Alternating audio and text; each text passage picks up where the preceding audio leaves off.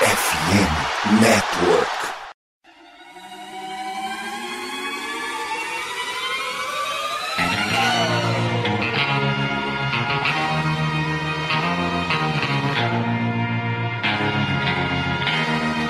Fala galera, tudo tranquilo?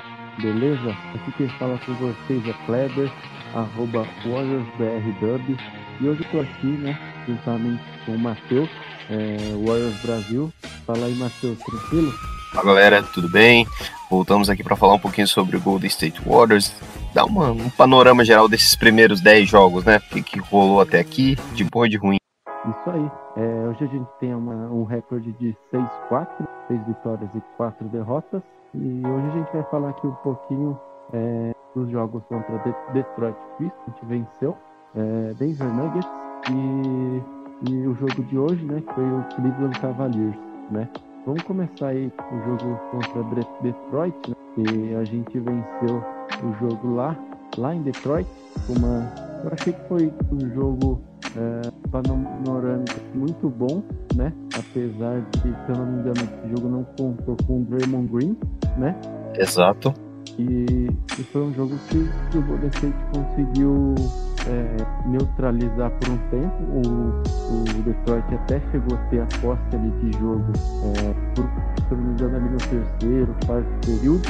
Foi onde, onde a gente é, parecia que estava estagnado, né? Eu acho que, acho que não só desse jogo? Acho que vem sendo assim durante a série, a série não, a, os jogos da regular, eu acho que o Golden State, no momento, a gente não consegue conter o adversário, a gente consegue ter uma boa defesa, consegue um bom ritmo, mas a gente falta daquele, segundo jogador, né? E hoje a gente não tem, não, não temos um segundo jogador uh, do Golden State. O segundo jogador do Golden State acho que deve ser o coletivo, né? Porque a gente tem Stephen Curry e todos os outros, né? porque o Wiggins não vem bem, o Clay não vem bem, então uh, falta aquela, aquele segundo jogador para manter o ritmo. Então faltou isso nesse jogo, mas como era um adversário mais fraco, é, a gente ainda conseguiu manter o nível. É, e você, o que, que, você acha desse jogo, Matheus? Cara, esse é o tipo de jogo que ano passado nós perderíamos, né? jogo fora de casa, meio de semana. É, era a segunda perna de um back-to-back, -back, né? No dia anterior nós tínhamos jogado contra o, o Cleveland, fora de casa também. Já estava sendo uma, uma longa viagem, né? Vários jogos consecutivos fora de casa. Teve Oklahoma, teve Sacramento. Então, ano passado era o tipo de jogo que ou nós perderíamos ou nós passaríamos muito sufoco para poder vencer. Então foi um jogo protocolar, assim, em determinados momentos do jogo ali, no, principalmente no terceiro quarto, né? Detroit encostou, chegou inclusive a ficar na frente no, no placar em, em, determinado momento do, do terceiro período. Uh, o Amen Thompson jogou muito bem da parte deles. Eu não. Amen não, né? A Alzar Thompson. O Amen é o irmão de Houston. Uh, me surpreendeu a defesa dele. Uh, para mim foi o destaque principal da parte do, do Detroit, tirando o Cade, que também jogou bem. Da nossa parte, Steph, né? Curry novamente, com, a, com aquela sequência de agora 10 jogos, né? Todos os jogos com pelo menos 30 pontos, todos os jogos com pelo menos 4 bolas de 3. É... In Stephen Curry, we trust. Então, tem, temos que acreditar nele. Mas esse jogo em si não tem muito o que falar. Bem protocolar. É isso. E inclusive você comentou do Alder, eu acho que o Alder tá com um grande destaque na temporada. Acho que ele vem caminhando até para ser Alder defensivo sim, se ele continuar nesse ritmo, né? Pro jogo que o Alder tá com quatro blocos, três steals, então e foi um dos jogadores que mais eu trabalho ali principalmente do nosso ataque. E... É, eu, não, eu, não, assisto muito Detroit, né? Assisto tipo duas vezes por ano, mas é, eu vejo muito todo mundo falando bem desse moleque. Inclusive na época do draft, né? Todo mundo falava que o irmão bom era o de Houston, que tá parecendo que é o contrário.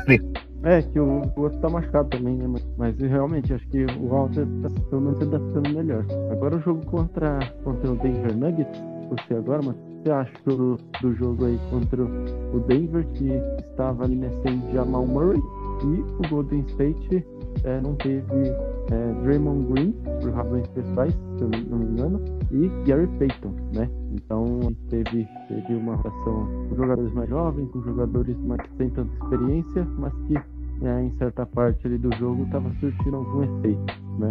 E um, um jogo que, que, inclusive, eu achei que, que a gente não ia, ia, ia até o final, né? Nesse jogo, mas até a, a última posse ali a gente estava tava em cima. O que você achou desse jogo aí, Matheus? Cara, eu saí com uma impressão bem positiva desse jogo, porque Denver é o atual campeão, Denver manteve o mesmo núcleo, é, salvo engano, quem saiu foi só o Bruce Brown, o, que era o líder ali da segunda unidade. Então é um time completo, um time entrosado, jogando em casa no início de temporada com uma boa sequência, né? Tinha perdido apenas uma partida. E eles começaram avassaladores, assim. Parecia que a noite ia terminar rápido. Abriram ali quase 15 pontos de vantagem nos primeiros seis minutos de jogo. Foi algo assim que, tipo, 19 a 6 e os seis pontos do Warriors foram dois do Clay Thompson e quatro do Looney. Com, com Curry, o Curry saiu zerado, inclusive, no primeiro quarto. É, muito disso deve-se à intensidade do Denver. Denver mostrou uma intensidade que o Warriors não mostrou no início desse jogo. No decorrer a gente equilibrou um pouco, mas é, principalmente no início, o KCP fez uma marcação muito física no Curry.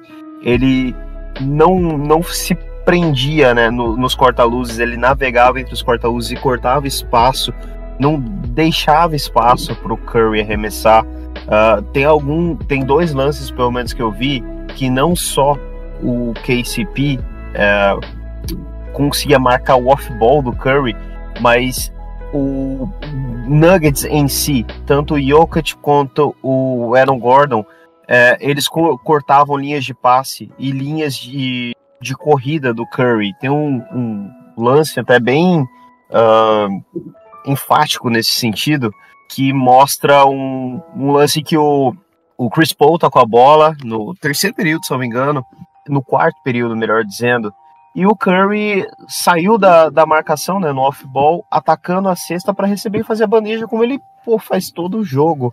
E o, o Jokic leu, óbvio, conhece, estudou o Warriors, só colocou o corpo na frente, fechou a linha de passe, obrigou o Chris Paul a dar um arremesso bem marcado e sem tempo do relógio, praticamente turnover, porque a bola mal tocou no aro.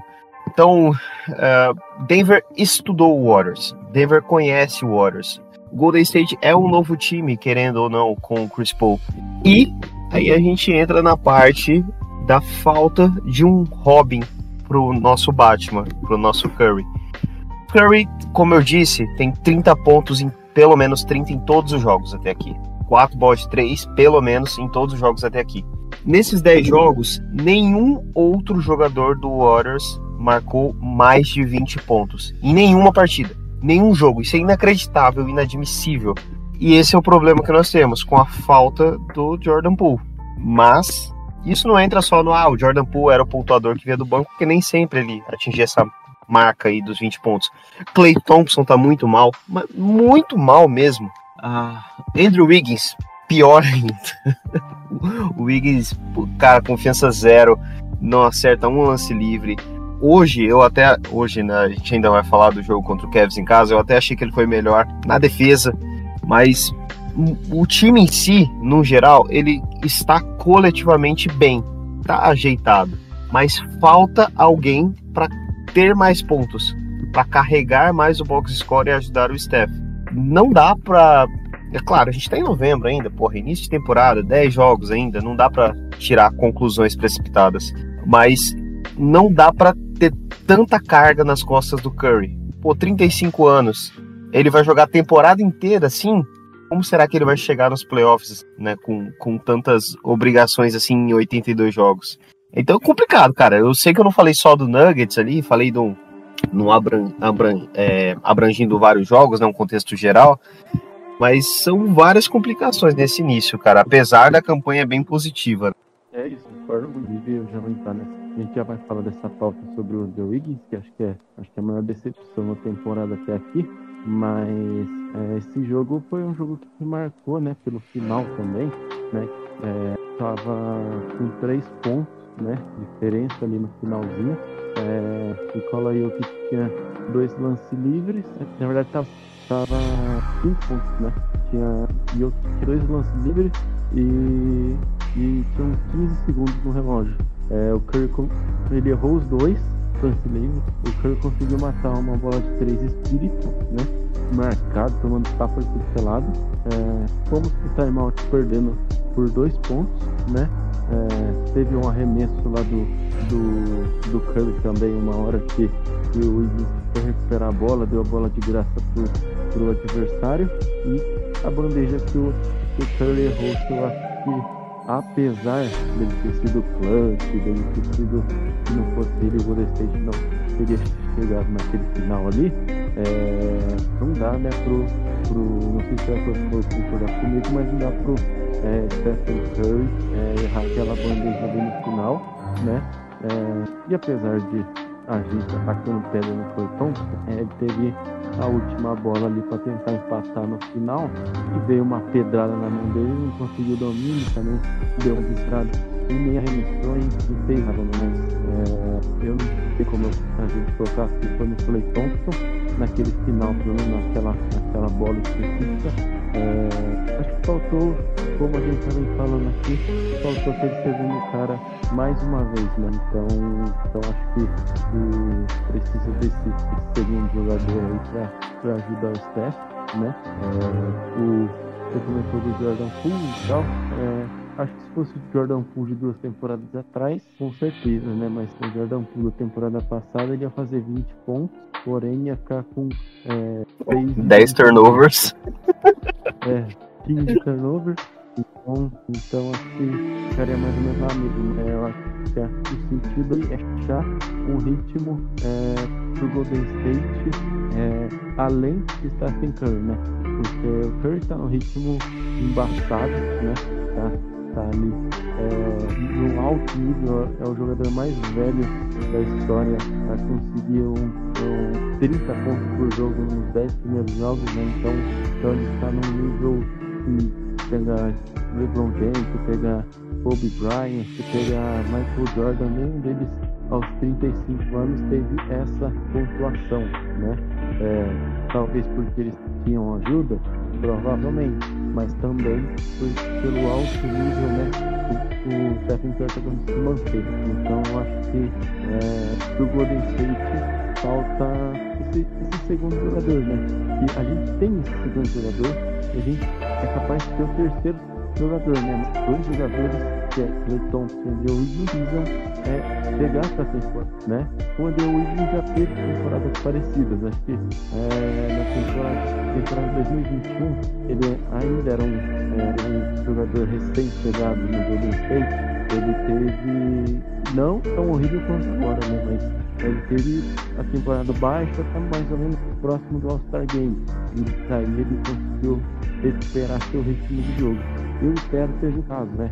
Que a gente, como você falou, a gente ainda está em novembro. Então, tem muito chão para é, Só que não pode ficar muito em cima, né? Porque o Curry também precisa dar uma descansada às vezes, né? Se tiver que ficar em casa todo e arremessar todas as bolas, daí vai sobrecarregar demais ele, como você disse. Então, eu espero que o Clay e, e o Iggy volte para a temporada para ser é, a gente não espera que eles façam 22, 26, 25 pontos por jogo, mas que tenham médias suficientes, né? Tipo, ah, 18 pontos por jogo, mas 45% de field é, 38, 36 de, de 3 pontos, né? Não é, baixa, baixa pontuação e baixa eficiência, né? Assim fica, fica complicado. Então acho que, que, que falta isso. Apesar de que, né? Foi um bom jogo que a gente fez, mas falta essa segunda, segunda estrela. Porque a gente sentiu ali que, que a gente perdeu um jogo que era muito ganhável, né? Então, então se a gente tivesse esse segundo jogador acompanhando o staff, acho que a gente tinha boa chance de ganhar um jogo de jogo o Denver. Sim, então, você foi falando e eu fui lembrando de outras coisas que aconteceram, então só para não estender muito, só para complementar, o Jackson Davis teve oportunidade nesse jogo e assim, em alguns momentos no matchup direto contra o Jokic. E eu achei que ele foi bem, cara. Não, ah, ele não trancou o Jokic, ele não limitou o Jokic. Mas ele se comportou muito bem para um moleque que saiu na 57 escolha. E isso não se limita só a esse, esse jogo, né? Mas é, ele vem tendo oportunidades e vem correspondendo bem. e vo você comentou sobre aquele lance no último minuto que o Andrew Wiggins foi salvar uma bola que seria nossa e acabou dando na mão do, do KCP, salvo engano. É, e obviamente né, o turnover, eles já estavam no bônus e, e arremessaram lances livres. Na última jogada, no floater do, do Curry que ele errou, o Jokic bateu na bola, ia, ia sair no fundo quadra e ia ser nossa também. E o Moses Moody também teve uma, uma pane mental e tentou salvar a bola e deu para eles né, a, a posse. Então foram dois lances seguidos que os jogadores nossos se afobaram tentando salvar a bola, né, não usaram aquilo que tem no meio das orelhas e, e perderam a bola. E um outro fator que você falou, pô, é, dava para ter ganho. Dava para ter ganho do jeito que tava, só se a arbitragem desse aquele goaltending gritante no, no quarto período. Foi um assalto inexplicável.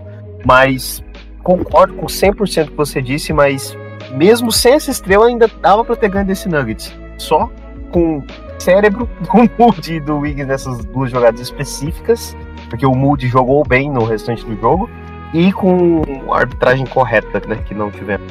Sim, é, quando eu falei sobre, sobre que dava para ter ganho, é exatamente porque até mesmo se tivesse um dos dois, a gente, obviamente, quase 100% de certeza a gente teria ganho, né? Mas é, no, no jogo em si, já, já era um jogo ganho, né? Então, então só, só dependia da gente. Acabou deixando escapar isso, né? E, e acabou, acabou ficando é, pra trás essa, essa vitória. Ah, só uma coisa que eu queria destacar. É uma coisa que tem que ser dita, né? Apesar de Denver é, tá sem Murray, tá sem plano, sem ciclano, beleza. Mas uma coisa é fato, né? Sempre que um time é campeão, é, ele é um time a ser batido até que isso aconteça. É, foi assim com o Golden State, foi assim com o Lakers, com o Milwaukee, né? E vai ser assim sempre. Então, é, não adianta a gente, ah, pô, a gente tem fulano, a gente tem ciclano, então a nossa obrigação é de Denver. É, na realidade, não é assim. O time pode ter oito estrelas no time. Se o time anterior foi, foi o campeão, é, é obrigação de todos os outros é, colocar esse time que foi campeão à prova, né? E, e é isso que está acontecendo todo mundo quer ganhar de Denver hoje, porque eles são os atuais campeões. Até que alguém queria ele nos playoffs ou que eles, eles não vá para os playoffs, que é muito difícil, é, eles são os atuais campeões e é o time a ser batido. Então é assim que eu vejo, né? E é assim que a gente tem que ver. Não é tipo, ah, pô, a gente tem, a gente tem Stephen Curry, a gente tem o Wiggins, a gente tem o Thompson, a gente tem Draymond Green, a gente não pode perder esse time. É, na realidade, eles são atuais campeões e qualquer time que for enfrentar eles vai ter que bater de frente para vencer os atuais campeões, até que se prove ao contrário. Então, então é isso. É... Então, a gente provou muito disso, né, nos últimos anos. Parecia que os times vinham com mais tesão de jogar, com mais vontade contra o Warriors. E é natural que isso aconteça também com os caras. E eu acho que isso ainda acontece com o Golden State. Ainda tem muitos times que, que com, brigar conosco, né, com um gás a mais que normalmente não tem. É, eu acho que é, que é assim, conforme é, é, que um parâmetro de ah, o time que venceu essa temporada e ou né, o time que venceu nos últimos anos, né? Então, como o Golden State venceu muitos anos, 10 anos, né? E, é, times vêm com uma forma de, de revanche, né? Você o, você vê a ideia, tipo, obviamente, que o Cleveland é um bom time e tal, mas é, você vê a, a, garra que eles vêm aqui, já é colocado dentro de cada jogador ali, conforme são contratados, conforme são draftados, e que é meio que uma obrigação ganhar do Golden State e provavelmente tenha isso em outras. Então é, isso faz total sentido e eu acho que eu acho que muitas equipes tendem a colocar isso em prática. Mas é isso é uma coisa que eu, eu tô meio quieto aqui que eu tô dando uma olhada nas entrevistas pós-jogo pra ver se dá pra trazer alguma coisa, tá? Tá tranquilo, beleza. Tem mais uma coisa que acrescentar ou pode seguir? Não, sobre o Nuggets não. É, agora vamos falar um pouco sobre o Cleveland Cavaliers e foi um jogo que a gente per, perdeu nesse final aqui, né? Com, por 118 a 110. Um, tipo, é, o Matheus vai poder falar um pouco mais sobre esse jogo, mas é porque eu tinha partido do terceiro quarto ali, mais metade ali do terceiro quarto, é, até o final. E do que eu vi ali, né, nesse período, é, eu vi um, um Golden State no terceiro quarto ali muito, bem, é, principalmente a segunda unidade, a segunda unidade que inclusive é, vem tendo uma inconsistência muito interessante, a palavra não vem jogos consistentes. A gente teve a nossa terceira unidade ali nos primeiros três, quatro jogos com média de 10, 14, na verdade 10, 10 de 14 jogo entre, é, se não me engano, era entre três jogadores. Então, é, vinha tendo uma, uma sequência muito boa, né? Então, mas nos últimos jogos vem sendo muito insistente, né? E, e acho que esse jogo aqui, ela acabou vindo, vindo bem, né? É, que o Starek caiu muito né? depois dos primeiros jogos. Eu esperava que ele poderia ser uma espécie de Bielitsa 2.0, mas que está bem abaixo disso, né? O Starek vem, vem arremesso, vem fazendo jogos abaixo. O Bielitsa também era, era ruim defensivamente, mas ele acabava compensando com seu QI ofensivo com algumas bolas de três. Então, que é, essa é a comparação do Tarek, então eu coloco ele bem abaixo do, do Bielitsa nessa temporada que a gente foi campeão, né? Então acho que o Golden State, o Golden State tem essa, essa força vindo do banco, porém é um banco ainda sente, né? É, do terceiro quarto ali em diante que eu vi, eu gostei muito do Kuminga, né? E ele veio atacando e pendurando o time inteiro do, do, do Cleveland ali no, no terceiro e quarto quarto, né? Ele cravou a sexta falta do Dion Wade ali no, no, no final do, do na, na, realidade no começo do quarto quarto. É, então acho que ele vinha num ritmo interessante, infelizmente é, o Kerr tirou ele não colocou ele mais no jogo, apesar de ele eu acho que ele estava vindo um bom ritmo, ainda ruim no quesito é, é, decisão de jogada e tal, de, de aproveitamento, mas é, acho que hoje é o que se espera dele, que ele ataque o aro, que ele ataque os jogadores que, que defendem ali o aro para se não conseguir a cesta, é, conseguir a falta, e foi isso que ele fez hoje e fez, eu acho que ele vinha fazendo muito bem. Inclusive, o Kerr já deu uma entrevista sobre isso uma vez, que é o que ele espera de Andrew Wiggins, é, de Andrew Wiggins, Jerry Payton e, e Jonathan Kuminga. E o Kuminga veio, veio fazendo isso muito bem hoje. Eu esperava que ele fosse terminar o jogo, o que não aconteceu, né? É, uma coisa que eu quero falar, eu até, até comentei anteriormente, é, que foi o, o fator do, do Steve Kerr optar pelos três guards contra o Cleveland. É, eu, estou gostando da temporada do Kerr, mas é, eu acho que em certos jogos você precisa fazer certos ajustes, né? E esse é um deles. Não dá pra gente pegar o time mais atlético da liga, que eu acho que quando você tem Ivan Mobley e Jared Allen é, no garrafão, é um time muito atlético e muito forte defensivamente, principalmente ali é, embaixo da cesta, né? É, não dava para você pegar esse time do Cavs e trazer para quadra três guardas é, das duas, uma, você abre mão do Clay Thompson do Chris Paul e traz ou Jonathan Kuminga ou Dario Saric, né? Eu acho que no momento do jogo, acho que quem estava melhor ali era o Kuminga, então tinha mais chance dele entrar. Com a injeção do, do Draymond Green, você vai poder falar melhor sobre a injeção dele, porque é, quando eu comecei a assistir, ele tinha acabado de ser expulso, nem cheguei a, a ver o lance direito. Sorte sua. e então eu acho que. Eu, inclusive eu comentei isso no meu perfil hoje. É, se você pegar o Golden State, né, de hoje, é um time. É um time é, versátil e tal, mas é, se compara com o time, é, por exemplo, de 2015 que a gente foi campeão, né? É, porque eu acho que é exatamente isso que o Inter está tentando fazer. Trazer aqueles times de 2015 para os anos atuais.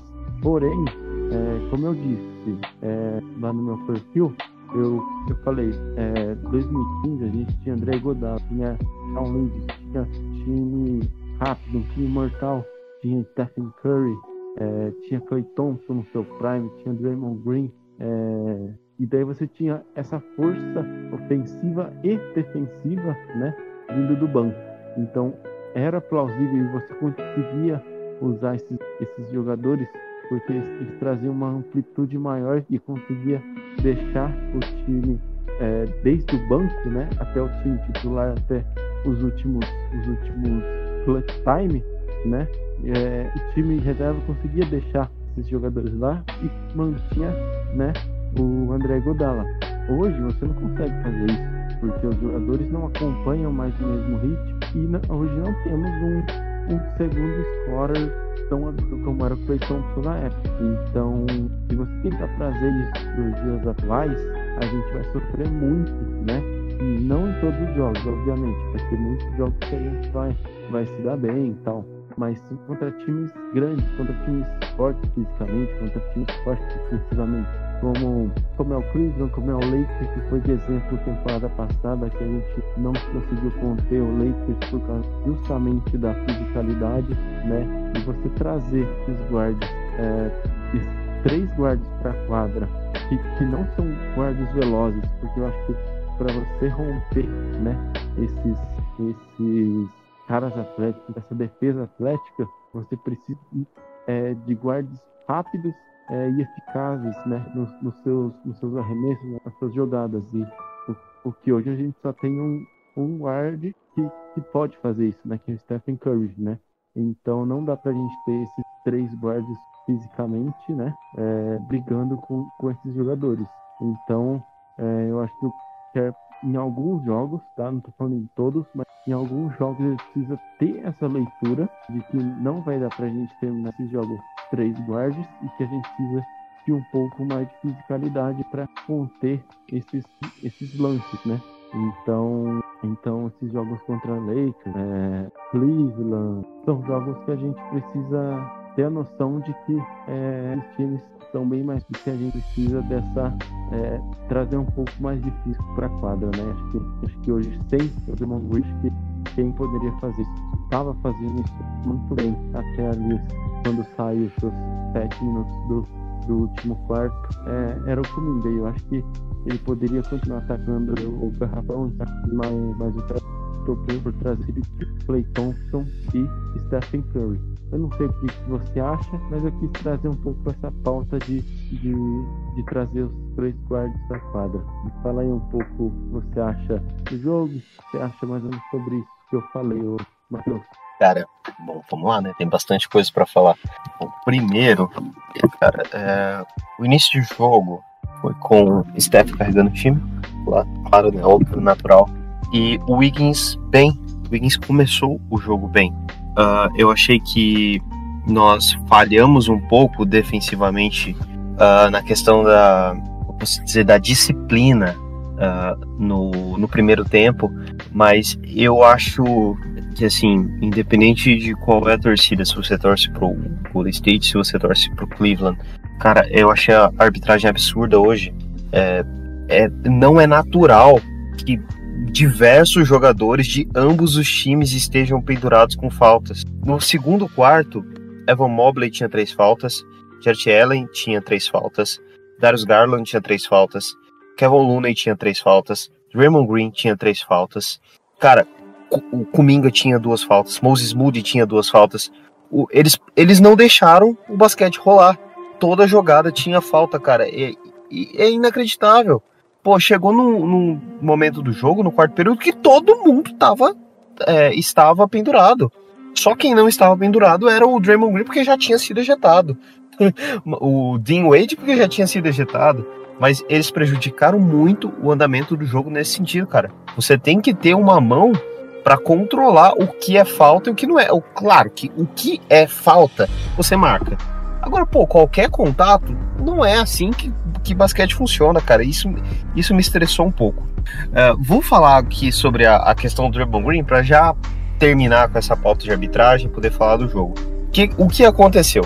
O, não sei se você pegou o início do terceiro quarto, aparentemente não. Mas nós fomos pro intervalo perdendo por 16 e nós voltamos voando, voando. Nós tivemos uma parcial de 10-2 antes do primeiro timeout do, do Cleveland. Isso muito por conta da intensidade. Nós subimos o nível de intensidade. Isso com Looney com quatro faltas e Green com quatro faltas. Vindo já pro, pro, do intervalo com ambos com quatro faltas. E mesmo assim nós marcamos com fisicalidade, com disciplina, com atleticismo, mordendo, não dando espaço para infiltrações, brigando por rebotes. E assim, foi fantástico. Muito por conta do Draymond Green. O Draymond Green, é, pô, bus... eu não sei se você viu, é, teve um jogo agora essa semana, Minnesota Timberwolves e Boston Celtics, que o Edwards estava marcando o Tatum com cinco faltas e tem um lance deles brigando, né? Um arrancando a bola da mão do outro. Uh, e o Draymond tava nesse naipe, nesse, nesse estilo, com cinco faltas, com quatro faltas, desculpa, uh, mas mordendo, mordendo, não deixando o, o, Mitchell, o Garland respirarem. E muito do nosso retorno veio através disso aí. E assim, uh, tiveram duas jogadas em que ele conseguiu forçar um turnover e conseguiu roubar uma bola, em que inflamou a torcida, inflamou o ginásio, ele começou a gritar, aplaudir, assim, o teatro do Draymond Green que a gente conhece. E na jogada seguinte, é, teve um, um contra-ataque do, do Cleveland, onde ele dá um empurrão no, no Mitchell. Você deve ter visto o replay depois. Só que a arbitragem não viu, não marcou, beleza, ponto sexta do. Não, não chegou nem a ser sexta do Cleveland. Eles erraram a sexta e, e pegamos o rebote. No contra-ataque, o Draymond vinha conduzindo a bola e o Mitchell puto porque foi empurrado pelas costas. Com razão, né? É, e não teve falta marcada, deu um empurrão no Green.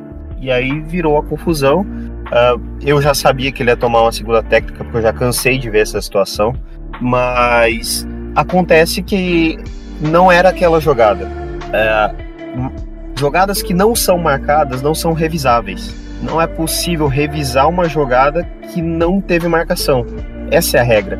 E não teve marcação, eles reviram que o empurrão do Mitchell foi uma retaliação ao empurrão do Green. E isso é inadmissível. Já estava em outra jogada, já era ataque do Warriors, já tinham se passado os 16 segundos de transição de meia quadra, os 8 segundos né, de transição de meia quadra. O Mitchell empurrou, falta de jogo normal, beleza, não, nem era para flagrante a falta do Mitchell. E eles deram a, a técnica do Mitchell, mas deram a técnica do Green também na jogada anterior.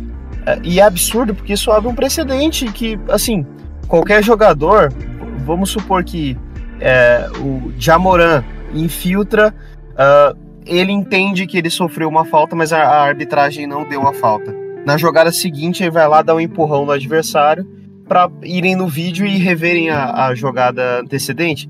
Isso não existe, cara. Isso abre um precedente para que perigoso para que toda jogada se vá no replay e ver, ver algo que já se passou no jogo. Absurdo, absurdo. Ah, não, não vou falar, ah, a gente ia ganhar com Green Quadra. Não sei, não sei. Nós, nós estávamos num, num comeback muito bom, inclusive continuou sem o Green. Então talvez nós perdêssemos com ele também.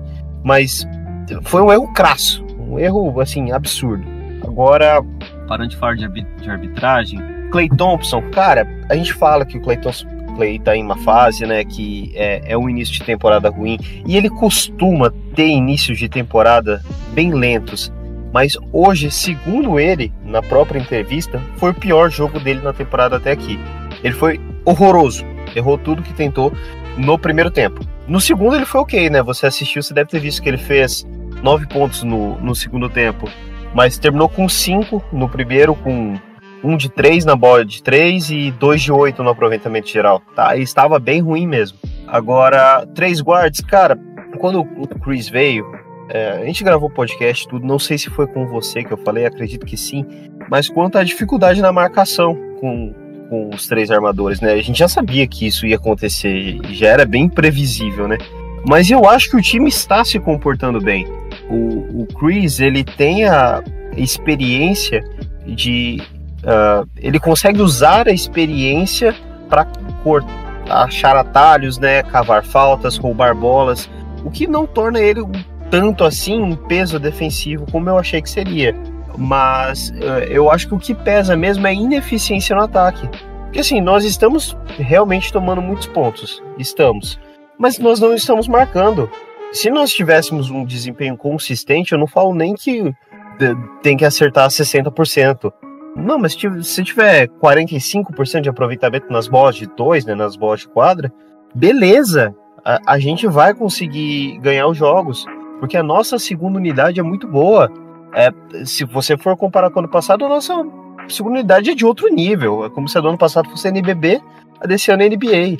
É, eu não vou puxar, não vou ter aqui a estatística, mas eu vi hoje uh, um, um, comparativo né, do banco do ano passado para esse, e nós estávamos com mais cento e tantos pontos, 124, se não me engano, de plus minus né, com os bancários. Os, com os bancários.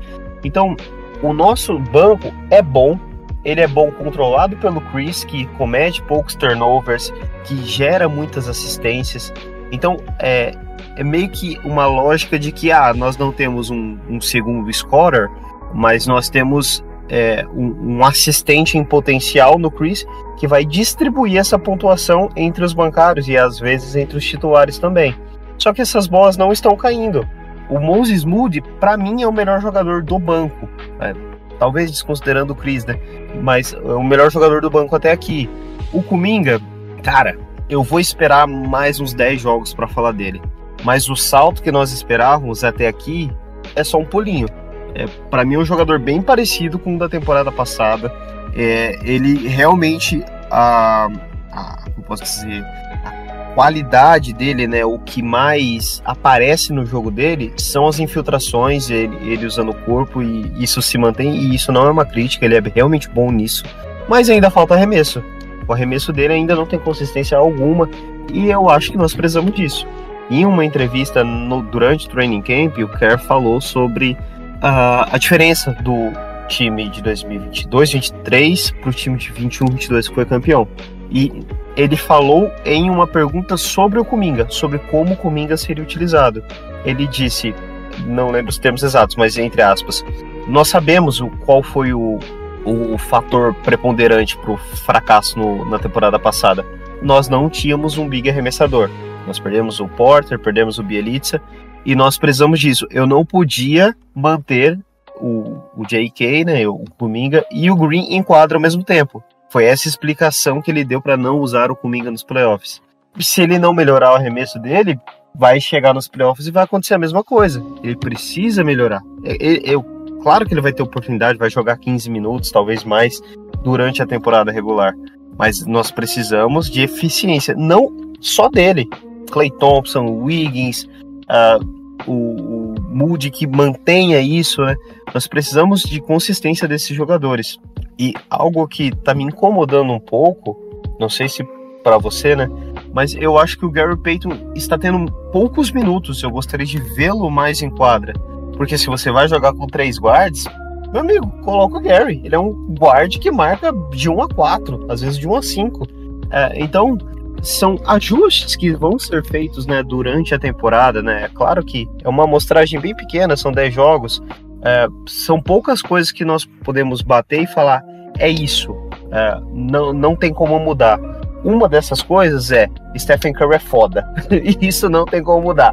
É, mas se você parar para fazer um, um, um exercício de imaginação, o Curry vai descansar em algum jogo, né? Vamos supor aí que vai ter um back-to-back -back que ele vai descansar. Acabou o time. Sem ele, esse time não marca 100 pontos no jogo. Tenho certeza absoluta. Então, nós precisamos do Clay. O Clay já falou na entrevista agora, depois desse jogo. Estou pronto para esquecer o, o jogo horrível de hoje e recomeçar amanhã. Amanhã nós enfrentamos a melhor defesa da NBA. O que, que você acha que vai acontecer, Kleber? É, falou do Moody, eu concordo também. Né? O Moody começou bem a temporada, teve um jogo que ele fez 14 ou 16 pontos, alguma coisa assim. E foi um jogo que tá acertando tudo é, linha de 3. Então eu, eu espero também que ele tenha minutos também para usar três guardas e use com o Moody. É um jogador que é, é, aquele combo, né? Que a gente chama tal do combo guard, mas também que pode ser um wing, né? Que é aquele jogador que Então acho que ele, ele pode fazer as duas funções, tanto de guard como de forward. É, talvez ali uma formação com Stephen Curry, Clayton Moody, Angel Wiggins e Draymond Green, ou se o Draymond Green não tiver, o Kevin Looney e o, Moses Moody pode muito bem entrar nessa rotação. Esse comentou do, Cominga, né? Do fato dele, dele só, só para não crescer, o fato de do, do ter falado da que falta um, um Big que arremessa, mas é, a, a, gente tipo, acredita muito no potencial do Cominga e tal, mas ele, ele, ele definitivamente, pelo menos eu, não vejo ele com potencial de ser um alto calibre de, dos três pontos, por exemplo. É, ele não é um jogador que vai meter três bolas de três no jogo. Muito raramente acho que ele consiga meter três, quatro, isso é muito difícil. É, o que eu vejo do Cominga? Um jogador ali com calibre alto de, de mid-range e um jogador elite, elite a infiltração, né? além de, obviamente, ser um jogador ótimo defensivamente, ter melhorado muito nos rebotes e tal, é, duas coisas que ainda falta para ele. Pelo menos esse jogo de ele, é, ele deu uma melhorada, ele teve temporada passada, ele nem arremessa de range, né? Daquele de estar acertando algumas bolas, às vezes ele erra, tá errando bastante, mas isso faz processo, ele tem 21 anos, né? então ele está pensando, tá tentando evoluir nesse quesito. E seu QI, acho que seu, o QI ofensivo dele está tá um pouco abaixo, né? É, muita, muita, muitos turnovers besta, né? Então acho que é, muitos arremessos precisa forçar, muito, muita jogada que não precisa forçar, ele acaba forçando e acaba errando. Né? Acho que são os dois principais jogadores do banco processo e o Triple, né? E a gente espera que esses dois jogadores evoluam durante a temporada. Né? E a gente se lembra é, na primeira temporada ali que o próprio Cominga ele é considerado um jogador cru e conseguiu fazer um quadro. É, daí, da metade da temporada, ele conseguiu dar um salto defensivo, né? Conseguiu achar um ritmo, ainda tem um bom volume, uma boa sequência, mas é, ele conseguiu uma evolução. Então, a gente, acho que a gente espera isso tanto do Muri quanto do Jonathan Minga para isso, para pelo menos metade da temporada eles conseguirem dar novo, né? Esse salto. Né? Sabe da vez do Muri, que é a nossa principal hora de, de três pontos né, vindo do banco. Tem um outro jogador assim que, que arremessa tão bem quanto ele vindo do banco. Né? Tem Chris Paul, a gente tem Gary Payton, tem Jonathan Cominga e a gente tem Dario Saric. Um desses é tão bom três pontos quanto. Mas é isso. E você comentou do, do Clayton, a gente enfrentar o Minnesota. Eu acho que vai ser um jogo interessante, viu? E dessa vez enfrentar uma, um garrafão um pouco menos difícil, porque é, tudo bem, tem um Rudy Gobert, mas é só o Rudy Gobert. Eu considero que está cantando tal, ele seria um dos piores defensores né, como pivô da liga. Mas porque o jogo de hoje foi isso porque dois defensores, então esses dois aí é, era muito difícil filtrar. Ali se a gente tirar o, o Rudy Gobert do garrafão, alguma coisa ali embaixo, né? Mas, mas vamos ver. Acho que tem tudo para ser um jogo interessante, um jogo que, que a Minnesota, se não me engano, está na nossa frente hoje. Então, a gente vencer, passa eles novamente. Então, que, vai ser interessante. E vale lembrar que é um back-to-back. Enfrenta eles amanhã e depois a gente vai para Minnesota enfrentar eles de novo. Então, então é um jogo interessante. Ser dois jogos seguidos. Então, e o jogo de amanhã, domingo, é válido pela, pela Copa Guanabara, né? Isso, pelo Carioca da, da NBA. E. Cara, com o que eu tô vendo nos últimos jogos, o Curry nesses dois jogos vai combinar para 65 pontos e a gente vai perder os dois. Não, mas brincadeira, né? os dois são em casa, eu acho que a gente. Acho que a gente ganha um e perde um, porque quando você costuma rotineiramente, né, quando você enfrenta ad adversários em jogos consecutivos, você faz ajustes, né? Por mais que seja temporada regular, então, independente de quem venha a vencer amanhã, né, o primeiro jogo, o perdedor vai fazer ajustes para o segundo jogo, então acho muito difícil que qualquer um dos dois times vença do, os dois jogos. Da Copa da NBA é, é da manhã ou da, é, o é o primeiro, agora do domingo. Ah, tá. Sacanagem, né? No back-to-back -back, valer pra, pra essa porcaria aí. Então, então amanhã a gente estreia a nossa quadra. Sim. A gente estreia, vamos ver qual que é a boa dessa quadra aí. traz sorte.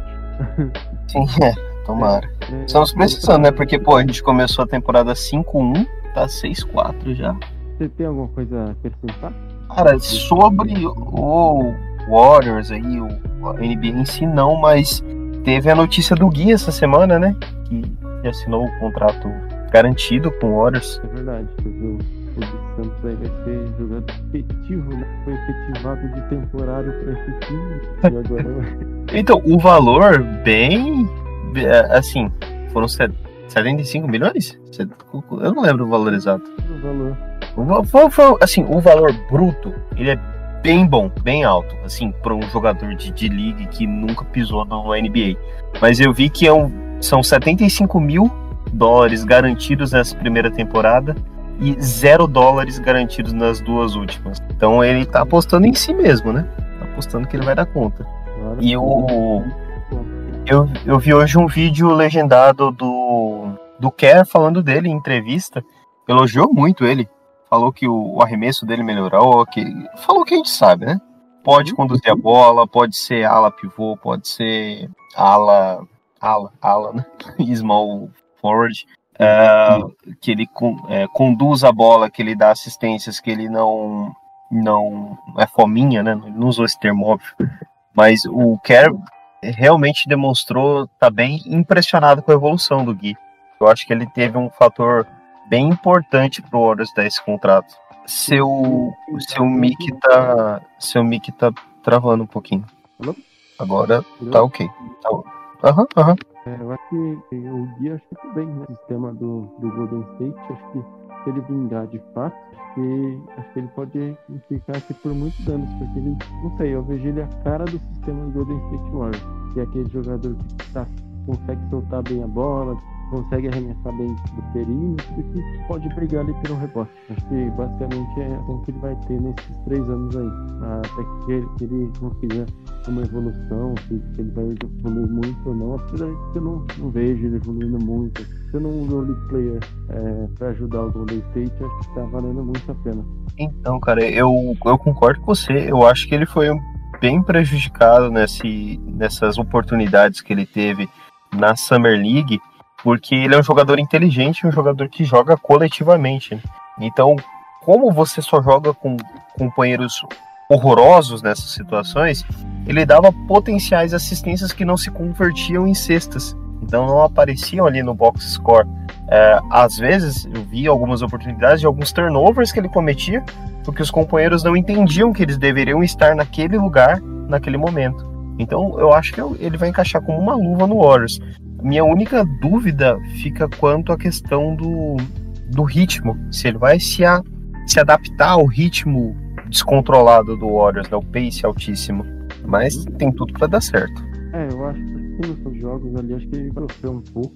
Não sei quando que ele vai estrear. Provavelmente vai, deve começar vindo do Garbage Time. Se ele começar a se destacar, e daí ele vai para começar a ter alguns minutos ali, né? Mas eu acho que ele, ele vem para brigar ali pela, pelo décimo lugar na rotação, viu? Acho que se ele se der, se der bem ali, acho que ele, ele pode pode brigar ali com, com Sarit, né? Acho que ele não, não tem potencial para tirar Moses Moody e Cominga, mas acho que ele, ele tem potencial ali para brigar por aquela vaga ali. Então tem tudo para dar certo aí o, o Gui Santos e certo, né, para ele. Tomara que dê tudo certo. Aí, tem mais alguma coisa a acrescentar?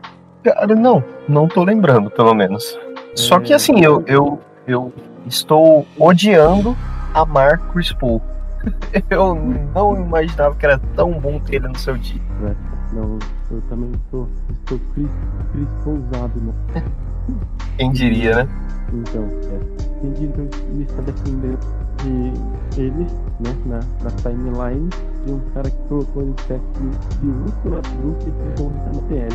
Isso tá com ser humano de dois. Não.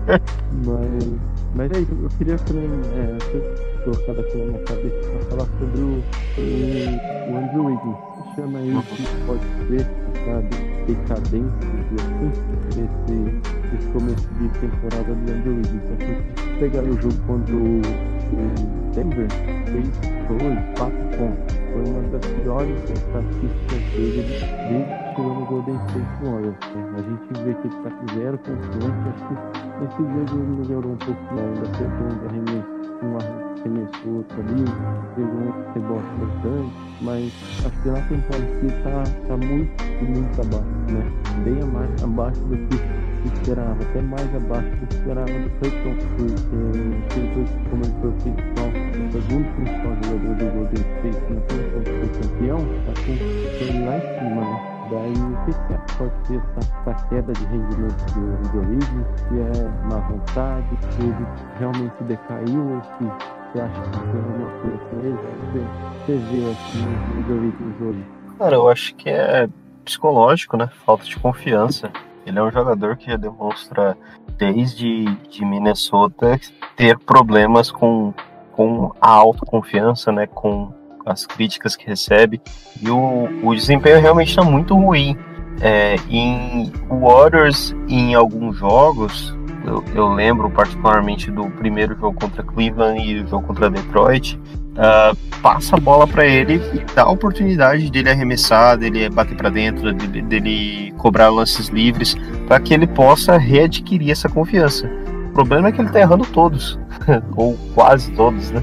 Uh, em alguns momentos ele vai para a linha do lance livre. Uh, aconteceu, pelo menos com o Denver, que eu já vou esperando, torcendo para acertar pelo menos um, porque eu sei que pelo menos um vai ser errado. Então eu acho que é só confiança mesmo. Acredito que ele possa recuperar o, o nível com o decorrer do tempo. Não acho que virou um jogador imprestável e eu não acho que 2022 foi só uma fase, como muita gente fala nas minhas menções do Twitter. E também não acho que ele vai ser trocado. Mas é, a gente precisa dele, né, cara? ele não, não, a gente não tem chance de ser campeões se, se ele continuar nesse nível, se ele jogar assim em maio. Eu, eu acho interessante, né? Eu, eu falou o fato do, do pessoal tá tentando colocar ele. Eu, eu, é, todos os jogos que ele tem, que ele tem, ele parece que tá implorando pra ninguém passar a bola pra ele. Né? Daí os caras vai lá tenta, tenta passar a bola pra ele, faz uma jogada pra ele, pra ele fazer alguma, alguma coisa ali.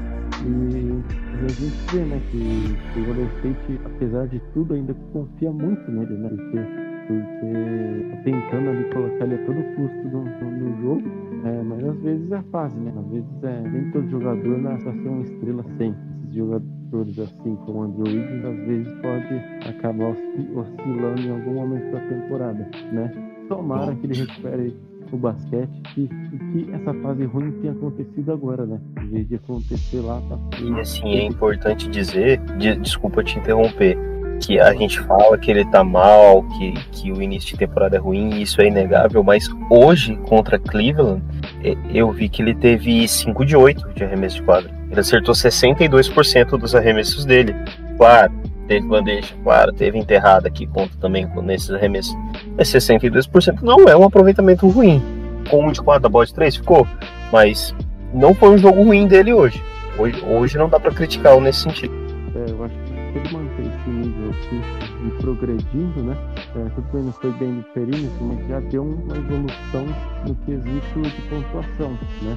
É, teve um jogo que, que ele Cominga no primeiro tempo combinou para 0 de 11. Então, que acho importante é ele estar tá voltando, né? Tomara que ele engrene, que vá bem, porque a gente, como você disse, a gente precisa dele para ser campeão. Sem ele, ainda a gente não consegue ser campeão né? E é isso, acrescentar mais uma coisa sobre o Wiggins ou só um, uma única observação. É, eu falei, né, e você concordou que nós não teríamos como não temos condições de ser campeões com ele jogando desse jeito.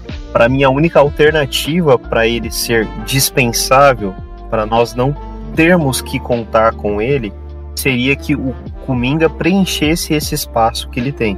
E o Kuminga preenche parcialmente nos dias de hoje, né, atualmente. Então, nós precisaríamos que o Kuminga ou melhorasse no quesito do espaçamento, por mais que não seja o forte dele, mas ele faz as mesmas coisas que o Wiggins no ataque, fora arremessar. Então, se ele desse um salto um pouquinho maior e melhorasse nesses próximos aí, 72 jogos, ele poderia ser o titular da equipe na posição 3. Então, nós temos que torcer ou para o Wiggins voltar à normalidade, ou para o Cominga conseguir preencher esse espaço, porque para mim é o substituto natural. É, realmente, que o Cominga precisava dessa evolução de dar um salto na temporada. Obviamente, são jogadores um pouco diferentes. O Cominga é mais atleta e tal, mas eu acho que o espaço queria ser preenchido pelo, pelo Cominga. Então é isso. Ah, queria dar só uma aqui um pouco, um pouco triste de hoje, que foi com o Kelly Jr., né? E ex-jogador do Golden State, que atualmente joga pelo, pelo Philadelphia 76ers, ele foi atropelado, né? Lá na, na Filadélfia, acho que se não engano estava saindo da casa, ali no, aos redores, e acabou sendo atropelado e, e, e foi levado ao hospital e estava até onde eu tinha lido, ele estava na UTI lá, né? Então, então, ele fique bem, né? E pelo que parece, ele não, não tem a temporada encerrada. Aí, por enquanto, pelo menos, isso ele perder a temporada. Por aí, né, para que ele consiga, consiga voltar pô, incrível, né? Como o Kelly é um cara azarado, por dizer, porque passou aqui, por tudo e tal, tava vinha fazendo uma temporada boa aqui pelo, pelo Seven Sixers e acontece. Tomara que ele se recupere logo que seja aí de assim, em breve. O mais importante é que ele tá bem, né? É, o quadro de saúde é estável, né? Eu falaram no que o Ari falou na transmissão tem mais uma coisa a acrescentar, Matheus? Podemos encerrar? Não, da minha parte podemos encerrar. Então é isso. É, obrigado aí por mais um podcast. Você que está nos ouvindo, você que está aí no seu carro, na sua casa. Obrigado por estar ouvindo a gente. E a gente fez aqui agora o episódio 83. Vamos ver que sai dos próximos jogos. É, daí a gente volta aí durante, durante a semana. Lembrando que o back-to-back aí contra Timberwolves já tem, já tem um back-back do próprio Wolves, né? Saindo do, de Cleveland, saindo do jogo de contra Cleveland, mas indo para o jogo contra o Minnesota Timberwolves. Se eu não me engano, o jogo é às 8 ou 9 horas da noite. Então, então teremos esse jogo amanhã. Ou hoje, né? Para ser mais específico. Então, vamos esperar aí. E a gente aparece aí durante a. Beleza? Bom, eu sou Kleber, arroba WarriorsBRW, estive aqui juntamente Matheus, é, Warriors Brasil, pelo podcast. Segue a gente lá, o Believe é, no Twitter, né? E que a gente está lá, então a gente sempre deixa aí o arroba aí na descrição, é, no, no Twitter também, então segue a gente lá, beleza? Eu estive aqui com o Matheus, eu estou me despedindo, o Matheus vai se despedir aí com vocês. Obrigado por mais um dia é, estar ouvindo o nosso podcast. Valeu, obrigado, até, até mais. Valeu, galera, foi um prazer estar aqui novamente com vocês. Agora esperar aí essa sequência contra o Minnesota, né? É, o próximo jogo é amanhã, já domingo, né? Quando esse episódio estiver no ar, uh, já estará no domingo. É, o, o, segundo jogo dessa sequência é na terça-feira, pré-feriado nacional. Então, já vou combinar com o Kleber aqui de no pós-jogo nós gravarmos novamente para na quarta-feira ter um podcast quentinho aí para vocês, tá? Grande abraço, um beijo, fiquem com Deus, nos sigam nas redes sociais. Let's go Waters!